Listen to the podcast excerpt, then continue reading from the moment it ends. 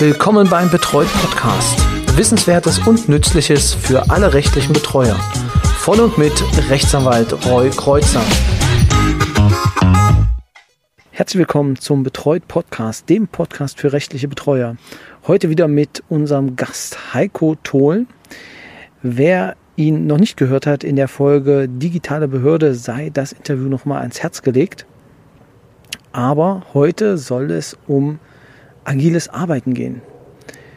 Das haben wir schon immer so gemacht, äh, ist ein Spruch, den wahrscheinlich viele kennen, aber es gibt neue Methoden des Arbeitens und darüber würde ich mich gern mit Heiko unterhalten. Hallo Heiko.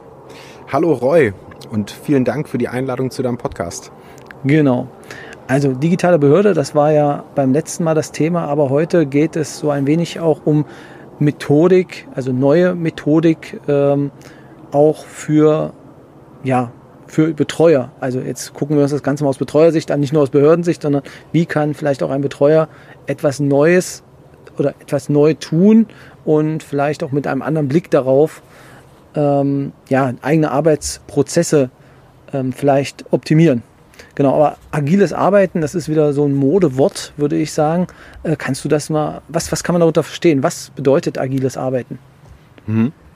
Ähm, ja, zu agilen Arbeitsmethoden hm, gibt es vielleicht so ein bisschen, soll ich mal ausholen, so die Geschichte zu erzählen. Das mache ich gleich. Erstmal, was ist das? Das heißt, dass ich ähm, versuche, methodischer zu arbeiten, dass ich bestimmte Mechanismen, die gut funktionieren in meiner alltäglichen Arbeit, dass ich die versuche zu institutionalisieren und dass ich ähm, nahe gerade versuche, dass so Lernprozesse ähm, viel besser funktionieren. Und vor allem stehen bei allen agilen Arbeitsmethoden sowohl die Mitarbeiterin, der Mitarbeiter sehr im Mittelpunkt, als eben auch der Nutzer des Services oder der Kunde, ähm, dass der Kunde sehr im Mittelpunkt steht. Also das sind so die beiden Sachen. Das bedeutet auch, dass ähm, Mitarbeiterinnen und Mitarbeiter viel mehr Freiräume haben, was Entscheidungen angeht und auch viel mehr ihre Arbeitsprozesse selbst gestalten können.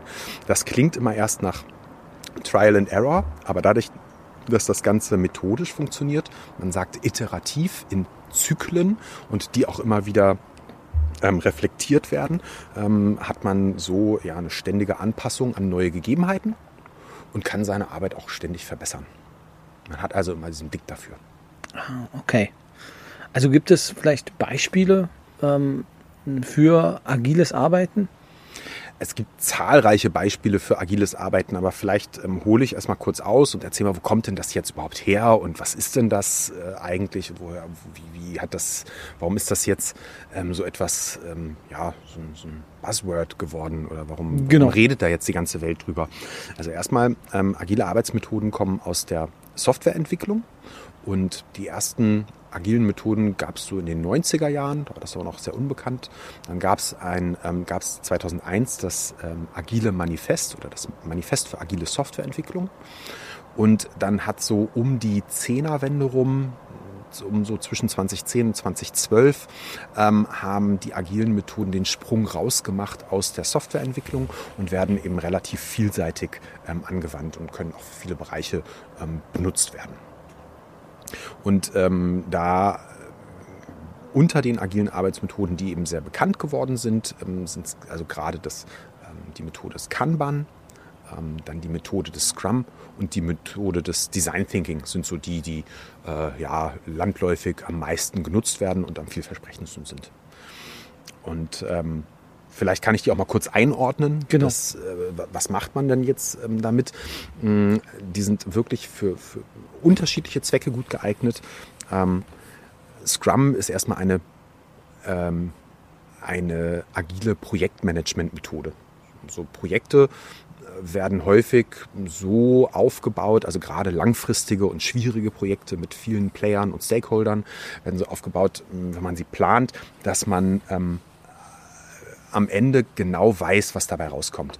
Und wenn ich Projektmanager frage, ähm, wer von Ihnen hat schon mal an einem Projekt teilgenommen, wo am Ende genau das rausgekommen ist, was Sie im allerersten Projektmeeting geplant haben, dann sagt kein erfahrener Projektmanager, ja, habe hab ich immer, sondern niemand sagt dann, das habe ich schon mal gemacht.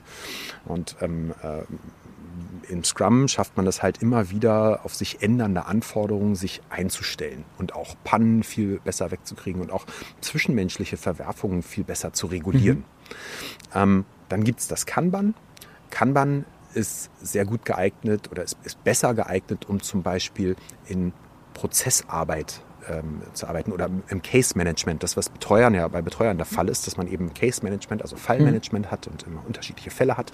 Da kann man Kanban sehr gut anwenden. Und Design Kommen wir vielleicht später nochmal genau, äh, genauer drauf. Also das ähm, ist, glaube ich, sehr interessant ja. ähm, für äh, unsere Hörer. Ich denke auch, das sollten wir uns äh, nachher nochmal genauer anschauen. Und ähm, Design Thinking äh, ist eine Methode, um ähm, Probleme ähm, effektiv zu lösen. Und zwar ähm, mit einem Ansatz, der halt sagt, okay, ich versuche erstmal das kleinstmögliche Problem zu lösen. Und ähm, dabei stelle ich den ähm, User oder den Nutzer ähm, sehr in den Mittelpunkt. Das heißt, ich gucke mir immer an, was für Probleme hat denn mh, hm, mein Benutzer auf der anderen Seite. Was, was, was will der denn eigentlich jeweils erreichen? Mhm. Und ist das, was er da gerade macht in der Interaktion mit mir oder mit einem Amt oder so, ähm, ist er da glücklich? Oder also ist, macht er da eine gute Erfahrung, eine gute Nutzererfahrung? Natürlich mache ich nie eine gute Nutzererfahrung, wenn ich einen negativen Bescheid von einem Amt bekomme. Das ist klar. Das heißt, ich kann die alle glücklich machen. Aber ich kann es leicht machen, diesen Antrag zu stellen und keine Hürden einzubauen. Und ähm, darum geht's.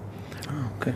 Ähm, da muss man jetzt auch noch mal so ein bisschen aufräumen mit sehr vielen Vorurteilen, weil ähm, das, das, englische Wort Agile ähm, hat gar nicht so viel mit dem deutschen Wort agil zu tun. Agil heißt im Deutschen ist so ein Synonym für flexibel sein. Und ähm, bei den agilen Arbeitsmethoden oder Agile, wie man auf ähm, äh, Englisch sagt, hm, kommt zwar häufig eine Flexibilisierung heraus, aber ähm, es hat gar nicht so viel mit dem Flexibelsein ähm, zu tun. Ich sage immer mh, hm, so ein bisschen plakativ, ähm, agil und agile verhält sich ungefähr so wie prägnant und pregnant. Das hat nicht so viel miteinander zu tun. Ähm, Wenn es um ähm, Agilität oder agile Arbeitsmethoden geht, dann heißt es halt, dass ähm, Menschen sehr methodisch und sehr regelbasiert ähm, an Problemen arbeiten und ähm, sich auch immer wieder ähm, äh, dabei reflektieren. Zum Beispiel ist es ja so, dass Organisationen immer so formal logisch aufgestellt sind. Ne? Das heißt, man hat so ein Organigramm und da ist jeder für bestimmte Fälle zuständig und man berechnet, wie lange braucht denn ein Mensch, um einen Fall zu bearbeiten. Da spielen aber andere Sachen eben keine Rolle. Zum Beispiel der Faktor Mensch der ja einfach da ist, der spielt keine Rolle in so einem Organisationsablauf. Also Menschen streiten sich mal oder haben Konflikte miteinander oder Gruppen funktionieren unterschiedlich gut. Und all diese Dinge spielen offiziell in Organisationen keine Rolle. Menschen streiten sich aber trotzdem. Und dieser Faktor Mensch, für den ist ähm, durch agile Arbeitsmethoden auch Platz, weil eben so Reflexionsmomente drin stattfinden. Okay. Also als Betreuer hat man ja jetzt eher einen einsamen Job ähm, deswegen wollen wir uns, glaube ich, so ein bisschen das, das Kanban-Verfahren oder das, das Kanban angucken, weil das ist, glaube ich, für ähm, Betreuer am, am relevantesten von denen, was du genannt hast, oder? Mhm. Ähm, ja, also ähm, alle agilen Arbeitsmethoden zielen tatsächlich darauf ab, dass es mit mehreren, dass ich mhm. das mit mehreren zusammen mache.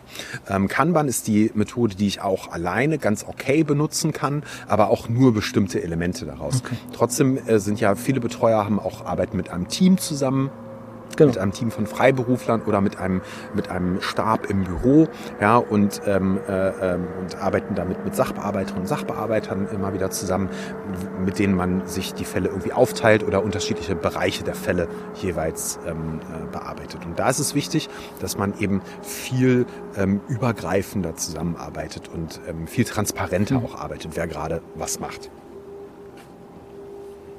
Beim Kanban ähm, gibt es ähm, drei wichtige Elemente. Das eine, eine ist das Kanban-Board. Jeder hat schon mal so ein Whiteboard gesehen, wo man dann irgendwie Aufgaben draufhängt, so eine To-Do-Liste mhm. oder sowas. Und das kann man so ganz gut systematisieren. Ähm, das Kanban-Prinzip dazu, also es gibt fünf Kanban-Prinzipien, heißt ähm, Visualisierung. Dann gibt es im Kanban noch ähm, die Methode der Daily Stand-ups, dass man sich ähm, also täg, wirklich täglich kurz zusammenschließt. Und Daily Stand-up ähm, dauert in der Regel nicht länger als 10 bis 15 Minuten. Das soll keine stundenlanges Meeting sein, sondern ganz kurz, ganz punktuell ähm, zusammenkommt und wieder auseinandergeht, möglichst am Vormittag. Und ähm, dann gibt es die sogenannten Retrospektiven. Retrospektiven ähm, kennen wir als Begriff aus der Kunst. Das ist meistens, wenn so ne, wird das Leben oder das Werk eines Künstlers äh, beleuchtet durch eine Retrospektive. Bei den agilen Methoden, es gibt überall in agilen Methoden die Retrospektiven, ist das genau dieser ähm, Faktor Mensch. Da unterhält man sich meistens im Abstand von zwei bis vier Wochen, setzt man sich zusammen. Das dauert meistens 60 bis 90 Minuten. Und ähm, man spricht nicht über das, was man tut, sondern wie man es tut. Mhm. Also welche Prozesse benutze ich, welche Arbeitsschritte benutze ich, wie arbeite ich mit euch zusammen, macht ihr mir das Leben leicht oder macht ihr mir das Leben schwer, hm, wie gehen wir miteinander um, haben wir Konflikte. Ja? Und durch gezielte und sehr niedrigschwellige hm, Fragestellungen und, und kleine methodische Tools, die da angewendet werden, kann man immer wieder dafür sorgen, dass in so einem Team eine gute Psychohygiene herrscht, dass man dadurch eine gesunde Feedback-Kultur etabliert und auch eine vernünftige Fehlerkultur etabliert. Das sind so die wesentlichen Kennzeichen einer ähm, Retrospektive. Mhm. Das also sowas also, ähnliches wie eine Supervision, oder? Ja, ja, ja. Es ist sehr, sehr zu vergleichen mit einer Supervision, wobei eine Supervision ähm, häufig sehr ähm, problem- und konfliktzentriert abläuft und auch ähm, häufig auf Bedarf stattfindet. Und ähm, es gibt ja auch immer in der sozialen Arbeit die äh, Fallbesprechungen. Ja.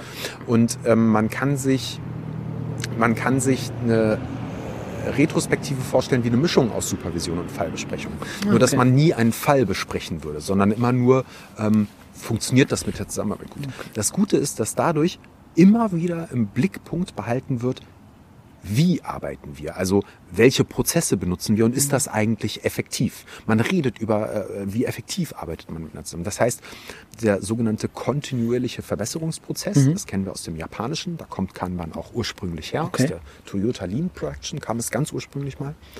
Ähm, da ähm, wird halt immer ähm, der Blick drauf geschärft, dass ich immer wieder Dinge hinterfragen darf und auch ändern darf und wir auch neue Sachen ausprobieren, aber eben methodisch ausprobieren. Wir führen jetzt nicht irgendwas Neues ein, weil es so schick ist oder so fancy oder so hip, sondern wir führen was ein, damit es uns hilft. Und wir setzen uns einen Punkt, an dem wir gucken, hat es uns geholfen? Machen mhm. wir damit weiter? Oder schaffen wir es auch wieder ab, weil es nicht hilft? Ja, das ist also ein, ein sehr methodisiertes Trial and Error. Okay, also vielleicht nochmal zusammengefasst äh, beim Kanban. Also erstens, du hast äh, die Möglichkeit, äh, also die Retro, also das, was wir zum Schluss hatten, die Retrospektive, mhm.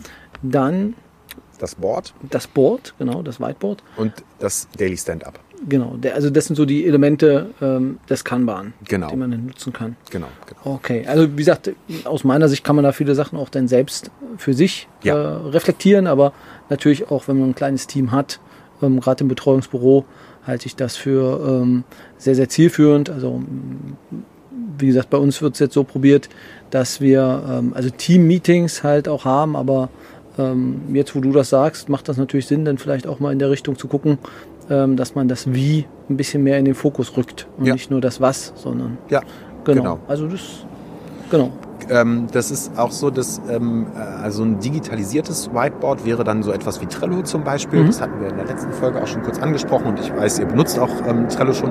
Das kann man hervorragend mit dem Team zusammen benutzen, dass man immer sieht, wo steht denn jetzt welcher Fall und ähm, kann das dann äh, kurz durchsprechen und ähm, so sehen alle, an was arbeite ich und ähm, wo geht's auch voran in den Fällen, wo werde ich blockiert, wo klappt was nicht, wo bleibt was ja. auf Halde, wo fällt mir auch vielleicht hinten was runter, weil ich überlastet bin, weil ich nicht zu bestimmten Sachen komme.